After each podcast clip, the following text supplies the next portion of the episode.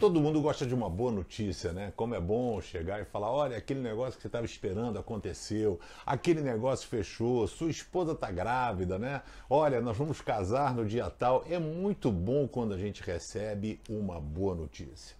E aí por isso que ah, nós temos os evangelhos, né? Mateus, Marcos, Lucas e João.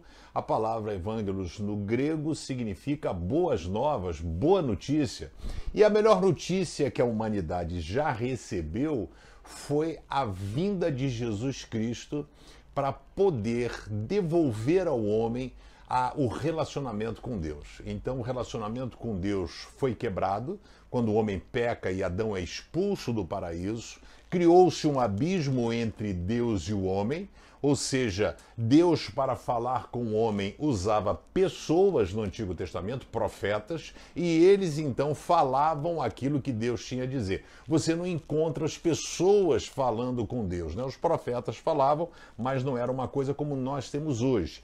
E João, o discípulo amado de Jesus, logo no seu primeiro capítulo, no verso 14, ele utiliza uma palavra que para os é, gregos, né, que eram os leitores nessa época, todo mundo falava a língua grega, ele usa a palavra logos, né? Logos significa razão. Quando um judeu queria se referir a Deus, ele usava o termo palavra.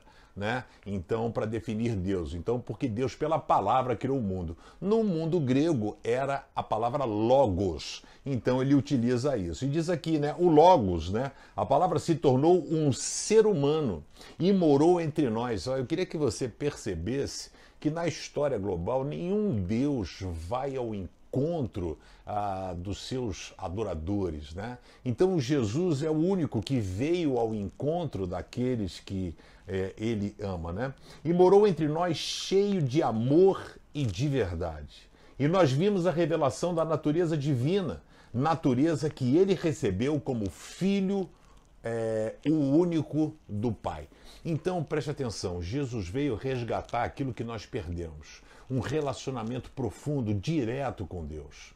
E quando a gente quer saber como Deus funciona, Pedrão, como eu posso perceber Deus, como Deus funciona, quem é Deus, é só você olhar para a vida de Jesus. Olhe para Jesus que você verá Deus, é o que o autor está dizendo.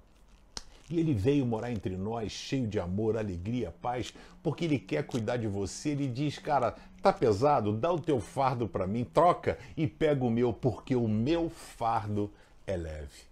O grande problema é que boa parte do tempo a gente não deixa Jesus tomar conta da gente como de fato ele quer e nós precisamos. O desafio para você hoje é descansar no Senhor e entregar aquilo que só Ele pode fazer na sua vida. Confie que Ele sempre sabe o que está fazendo. Que Deus te abençoe.